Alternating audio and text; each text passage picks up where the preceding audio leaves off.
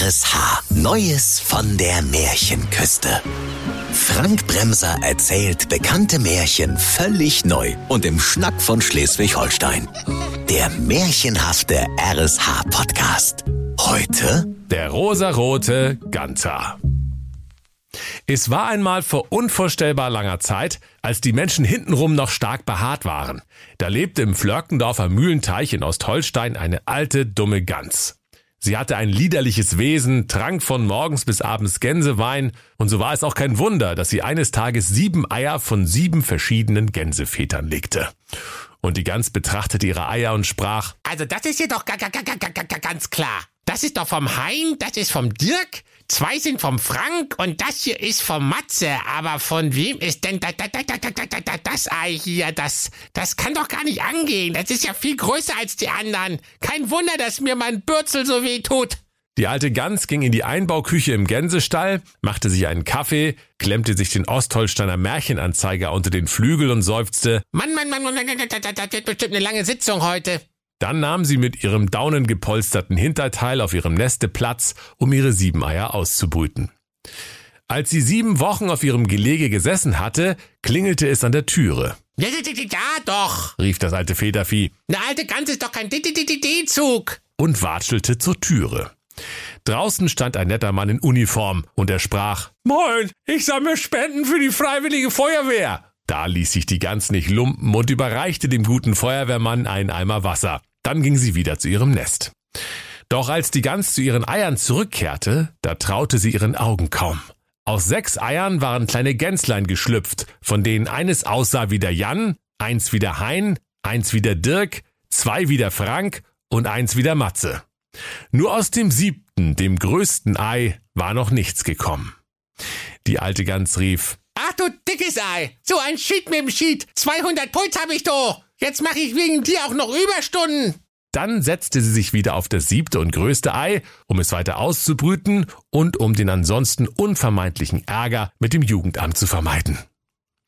Weitere sieben Minuten später klingelte es erneut an der Türe. Hier geht es ja wohl zu wie am Bahnhof in Lübeck. Nicht mal in Ruhe brüten kann man hier. Ist ja gut, ich komm ja schon. Schnatterte die alte Gans und watschelte zur Haustüre. Draußen stand ein freundlicher Mann und sprach, Moin, ich sammle Spenden für das neue Hallenbad, das ist zu spät. sagte die Gans. Meinen Wassereimer habe ich schon der Freiwilligen Feuerwehr gespendet. Tut mir leid. Als die Alte wieder zu ihrem siebten Ei kam, da war die Schale gesprungen und aus dem Spalt lugte ein rosa Schneeblein. Und das Schneeblein sprach, Ach, so ein Schied mit dem Schied. Wo ist denn der Reißverschluss, wenn mal einer gebraucht wird? Alles muss man selber machen hier. Und dann sprang das Ei auseinander und heraus purzelte ein quietschpinkes Küken, das viel größer war und ganz anders aussah als seine sechs Brüder. Die alte Gans rief ganz entsetzt, Och nee, was ist das denn? Ich habe ja noch nie so ein hässliches Gänseküken gesehen. Viel zu lange Beine, ein krummer Schnabel, Augen wie ein Plattfisch und so pink wie eine zuckerkranke Barbie. Was soll ich denn damit? Ich würde sie an die Babyklappe stopfen, aber die wird ja erst in 400 Jahren erfunden. Die Geschwister des hässlichen Gänsleins trieben alle an Schabernack mit ihrem andersartigen Brüderchen. Sie pickten es mit spitzen Schnäbeln in sein rosa Hinterteil, rupften ihm die Daunen aus und änderten aus lauter Gemeinheit ständig sein WLAN-Passwort. Da könnt ihr euch vorstellen, liebe Kinder, wie das hässliche Gänslein da geflucht hat. Fast so schlimm wie ein Teenager beim Online-Spielen. Eines Tages rief die Mutter Gans bei Meister Reinecke Fuchs an und sprach, Hier, Meister Fuchs, stiehlst du eigentlich noch Gänse?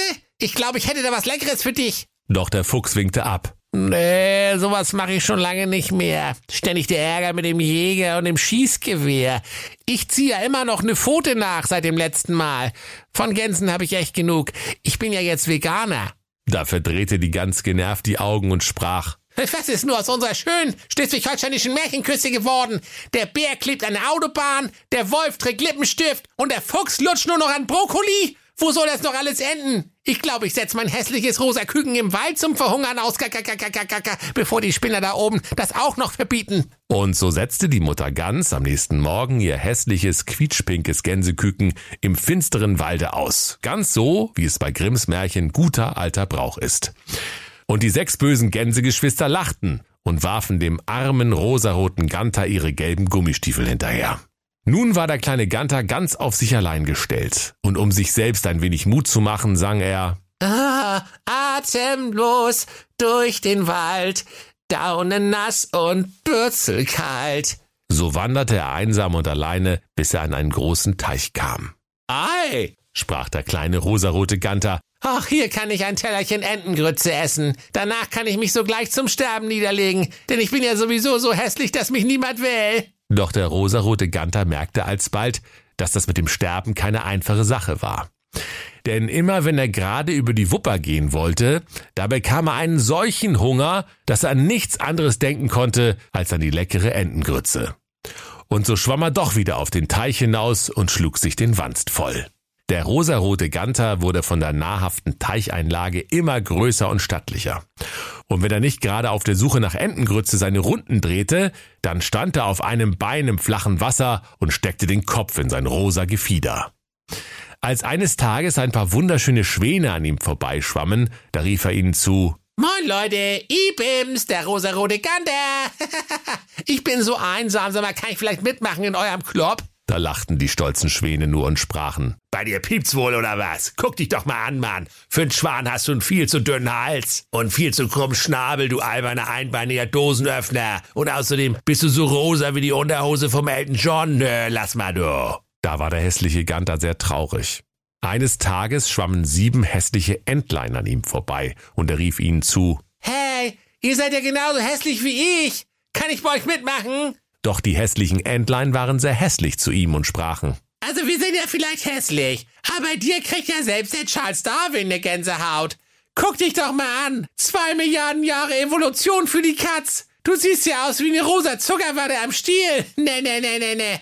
Mit sowas Hässlichem wie dir wollen wir nichts zu tun haben. Und so schwammen die sieben hässlichen Entlein dem rosaroten Ganter davon, nachdem sie ihm, einer nach dem anderen, den Stinkeflügel gezeigt hatten. Doch auf einmal flatterte und schnatterte es um ihn herum, und als er sich umsah, traute er seinen Glubschaugen kaum. Neben ihm standen 24 stolze rosa Vögel auf einem Bein und starrten ihn an. Der rosarote Ganter sprach, Ja, beim Klabaudermann. Ich, ich hab gedacht, ich wäre die einzige hässliche Gans auf der Welt. Aber ihr seid ja genauso hässlich wie ich. da sprachen die 24 Vögel, Sag mal, pass bloß auf, was du sagst, du Dummschnagger. Was schill mal dein Leben oder was? Wo sind wir denn hässlich? Außerdem sind wir ja keine Gänse. Wir sind Flamingos. Und wir haben ab Werk einen dünnen Hals, einen krummen Schnabel, rosa Federn und lange Beine. So muss das. Und wenn du es genau wissen willst, du bist auch ein Flamingo, genau wie wir. Und zum Beweise googelten sie Flamingo und hielten dem rosaroten Ex-Ganter ihre Handys unter den Hakenschnabel.